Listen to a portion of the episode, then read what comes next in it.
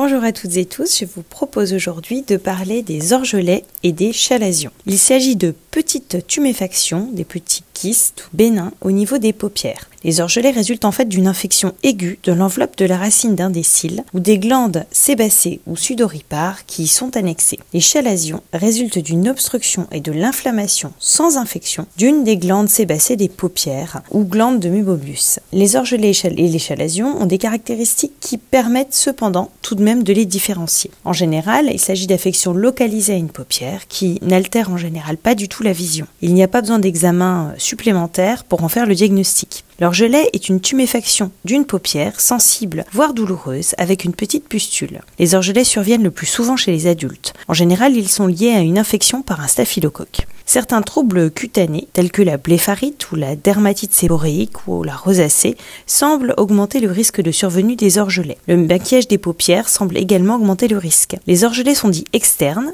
quand l'infection est située à la racine d'un cil. Ils sont dits internes quand elle atteint l'une des glandes qui est située à l'intérieur de la face interne de la paupière. Les orgelets se manifestent en général par une tuméfaction rouge d'une paupière. Cette tuméfaction est souvent sensible à la palpation, voire spontanément douloureuse. Le globe oculaire n'est pas douloureux et les mouvements du globe ne déclenchent pas de douleur. Il n'y a ni fièvre, ni autres signes généraux d'infection. Si l'orgelet est externe, il apparaît généralement une petite pustule à la racine du cil après quelques jours d'évolution. S'il est interne, on peut le visualiser par retournement de la paupière. La plupart des orgelets guérissent spontanément en quelques jours, au maximum deux semaines. Des récidives, cependant, peuvent survenir. Un chalazion est un petit nodule de la paupière, peu ou pas douloureux. Les chalazions surviennent le plus souvent chez les adultes. Les dermites séboréiques et les rosacées semblent augmenter le risque de survenue de chalazions. Les chalazions se manifestent en général par un petit nodule cutané de 2 à 8 mm de diamètre, peu ou pas douloureux, qui est situé dans l'épaisseur d'une des paupières, le plus souvent une paupière supérieure. Le retournement de la paupière lors de l'examen physique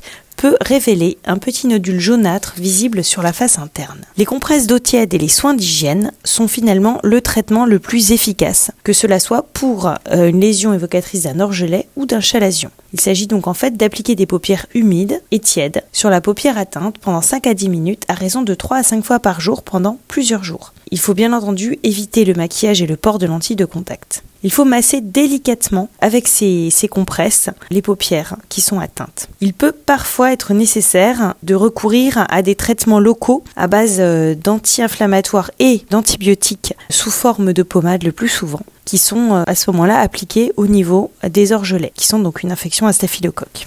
Mais le plus souvent, l'application de compresses humides et tièdes suffit à régler le problème assez rapidement. Voilà, j'espère que vous en saurez plus sur les orgelets et chalazions et je vous souhaite une très bonne journée.